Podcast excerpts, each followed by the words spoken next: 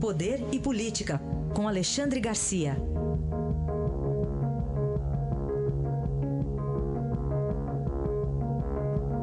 E nós começamos com a discussão de ontem no Supremo Tribunal Federal sobre as delações de executivos da JBS e sobre a permanência do ministro Faquim como relator do caso, né, Alexandre? Bom dia.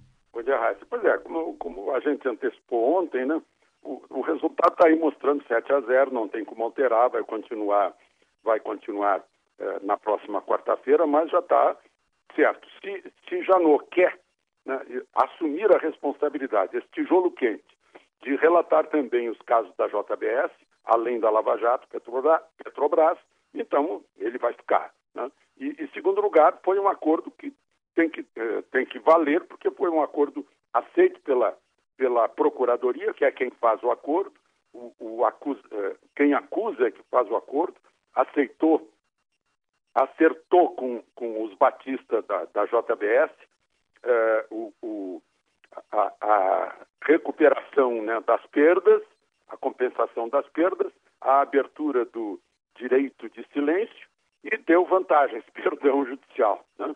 E aí é uma coisa que vai se discutir ainda na quarta-feira, tem que ficar bem claro colaboração premiada é, é, faz parte de impunidade também. Se fica parecendo impunidade, é ruim, é muito ruim. Outra coisa é deixar bem claro, né, é o que resta julgar, deixar bem claro que, que a declaração não basta sozinha, a delação premiada não basta sozinha, é preciso de prova, provas que acompanhem. Porque desde que Paulo Roberto Costa começou a, a delatar, né, espalhou-se como um rastilho de pólvora. Todo mundo quer delatar para ter vantagens na pena, para ter redução de pena, para ter, quem sabe, até perdão judicial, como Joesley. Né? E, uh, então, ficam, ficam muito, uh, digamos, excitados em entregar os companheiros.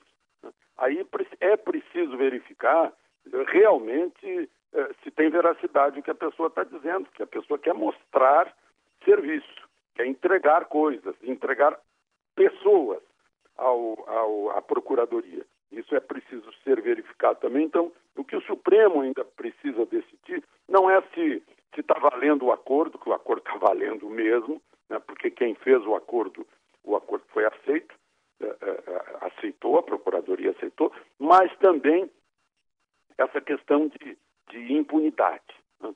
Quem faz acordo sai impune ou não. É preciso que isso fique cristalinamente claro para que a delação premiada, esse instituto que está dentro da lei de 2013, do, do combate às organizações criminosas, está na lei brasileira desde 1990, na lei de crimes hediondos, para que ela seja um elemento útil, embora não fundamental, a fundamental é a prova, mas que seja um elemento útil para acontecer o que está acontecendo agora.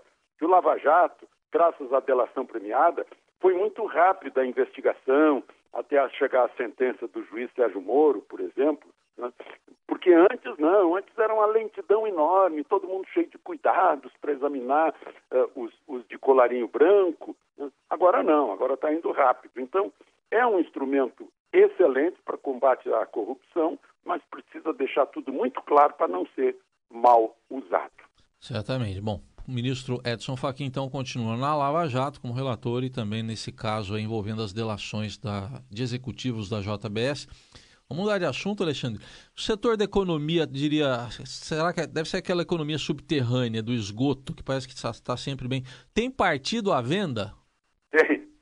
É mais um balcão, né? É. E é mais um trabalho para Luiz Edson Fachin. O procurador Rodrigo Janot apresentou a ele um pedido para tomar o depoimento de uma série de pessoas bem conhecidas já na compra de partidos políticos por parte do PT com dinheiro da Odebrecht né? e, e, é outra, outra decorrência de uma delação, de um acordo de leniência que envolveu executivos da Odebrecht, que contaram, em primeiro lugar, a compra por 7 milhões do PRB, do ministro, aliás, do ministro da Indústria e Comércio, Marcos Pereira. Mas depois vieram o, PROS, o PDT, o PCdoB.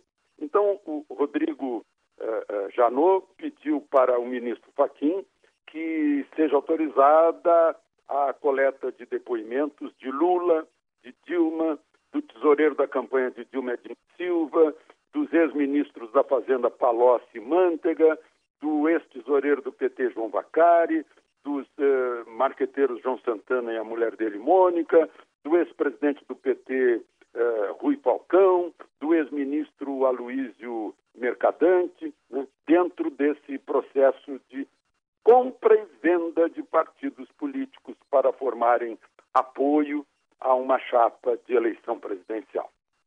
Tem muito a ser esclarecido, hein? É, Para fechar, Alexandre, um vamos fazer um balanço aí? Quer fazer um balanço da visita do presidente Temer à Noruega? Pois é, a Noruega foi lá para falar de meio ambiente e acabou tendo que ouvir é, da chefe do governo da Noruega e também de uma manifestação né, que o Brasil precisa proteger melhor a Amazônia. Uh, por outro lado, o presidente Temer deu declarações lá, aquela primeira declaração, acho que ele percebeu, ele disse a crise já está ficando para trás. Aí, aí, a gente olha assim, não, peraí, a crise ainda está pela frente. Para trás ele queria se referir à crise econômica, a economia está cada vez mais tentando se proteger dessa balbúrdia política, mas ainda tem muita coisa política pela frente. Né? Ele foi relativamente bem lá com Putin, na Noruega eh, não era um assunto em que o Brasil é um, é um campeão, que é proteção ao meio ambiente, então não se deu muito bem. Mas está voltando agora e vai enfrentar, né, vai cair dentro de duas crises, a econômica e a política, eh, que, que se interagem, na verdade, e ainda com a, com, com a pouca sorte do Brasil de ter toda essa balbúrdia política atrasado as reformas essenciais e necessárias como a atualização da CLT e a reforma da Previdência, que já passou para o segundo semestre. Está se falando até em plano B, alternativo, para atenuar um pouco o buracão que está sendo provocado eh, pela, pelos gastos da Previdência. Enfim, é esse Brasil que nós conhecemos, que a, a cada dia tem uma novidade negativa, que a, a que o presidente Temer vai, vai reencontrar, né? E deve, eu não queria estar na pele dele, nem, e muito menos na pele dos juízes que têm que julgar tanta coisa, tanta podridão. Análise de Alexandre Garcia, que volta segunda-feira aqui ao Jornal Eldorado. Bom fim de semana, Alexandre. Aproveitem o domingo.